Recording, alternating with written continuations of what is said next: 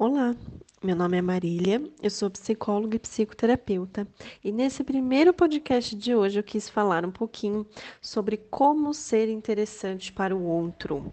Essa pergunta eu tenho recebido com bastante frequência, então eu quis trazer aqui para a gente poder pensar juntos. Vamos lá. Gente, primeiro, para que o outro nos veja como uma pessoa interessante, a gente precisa se sentir interessante, né? Então, o que, que eu quero dizer com isso? É, você se vê como uma pessoa interessante? Você vê as qualidades que você tem, os valores que você tem? Ou você é aquela pessoa que acha que ninguém gosta de ter você do lado? Que ninguém acha que você é legal? Existe muita diferença quando a gente percebe o valor que nós temos. Um outro ponto bem importante: nós não somos pessoas interessantes se nós hum, estamos sempre disponíveis, né? Não tem aquela coisa de novidade é mais gostoso? Então, assim, se você está sempre 24 horas ali disponível para a pessoa, sempre que a pessoa quer que você faça algo, você faz. Se ela pede alguma coisa para você, você corre para fazer.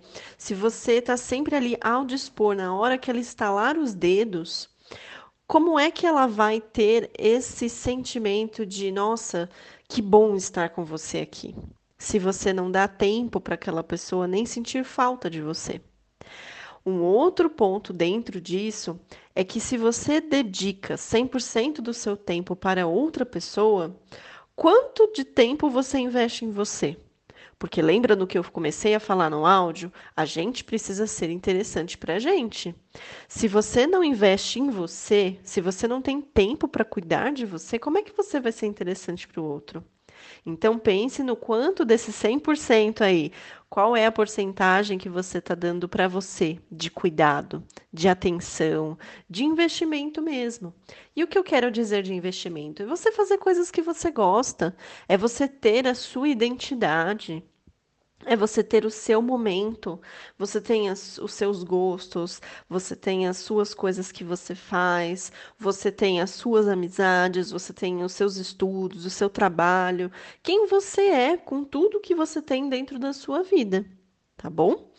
Um, um, exemplo aqui que eu gosto de trazer, assim, claro, é assim: é, vamos pensar no caso de uma moça que está conhecendo um rapaz e ele gosta muito de videogame. E ela tá muito afim que ele goste dela, ela quer garantir que ele vá ficar bem interessado nela.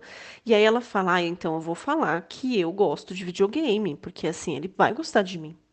Só que na verdade ela não gosta, ela odeia. E aí, ao longo do relacionamento, ela começa a apresentar alguns tipos de comportamentos que mostram que ela claramente não gosta. E isso começa a trazer um problema no relacionamento. Por quê? Ele gosta muito de videogame, ele quer que ela participe, ele quer que isso faça parte da, da vida do casal, e ela, em contrapartida, não gosta.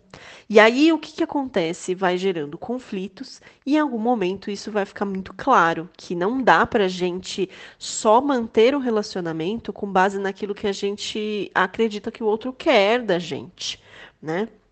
Então, se você faz algo que você não gosta, é, na tentativa de garantir que o outro vá ficar com você, em algum momento você vai perceber que isso se torna muito frágil.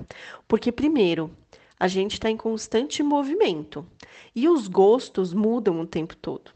Então, essa pessoa ela pode estar gostando do videogame nesse momento, ser apaixonado, mas ali na frente ele já não gosta mais. E aí, você quis garantir que ele fosse gostar de você porque você disse que gosta de videogame, e aí? Você não tem mais nada além disso? Se ele não gostar mais de videogame e for só videogame que você oferece para ele, como é que ele vai ver você como uma pessoa interessante? Que algo mais você tem para oferecer para essa pessoa, tá? E um outro ponto é assim: a gente precisa manter a nossa identidade, então constrói dentro de você o que você gosta de fazer, as coisas que você vive, né? O que, que é bom que você tem para oferecer para as pessoas. E o último ponto que eu quero falar aqui, para até não ficar muito longo esse áudio para vocês, é Gente, se relacionar, ter um relacionamento saudável, um relacionamento legal, não é ter uma relação com alguém perfeito e nem ter uma relação perfeita tá bom? A questão é, nem sempre a pessoa que a gente está vai fazer aquilo que a gente quer e o que a gente espera, e nem sempre a gente vai fazer também o que ela quer. Então, estar com alguém e, e, entender que esse alguém é alguém que está em mudança, que pode um dia gostar de uma coisa e talvez no outro não gostar mais, é entender isso, que a pessoa não está com a gente para atender 100% dos nossos gostos e entender que a gente não tem essa obrigação também com o outro. Ter maturidade no relacionamento é conseguir perceber isso e construir juntos a identidade no relacionamento. Por isso que se você não leu o e-book, leia, porque eu falo no capítulo sobre a gente precisar estar sozinho também, além de estar com outro, na importância da construção das três identidades dentro de um relacionamento. Nós temos que ter a nossa, o nosso parceiro, a nossa parceira tem que ter a dela, e o casal tem que ter uma em comum. Porque não dá para a gente 100% do tempo agradar o outro, tá bom? Se você gostou desse áudio, desse podcast, me dá um feedback, vou ficar muito feliz em saber o que você achou. Sugestões de temas também bom, aceito, mandem aí, tá bom? Na, na mensagem. E eu fico por aqui. Um beijo e uma ótima semana.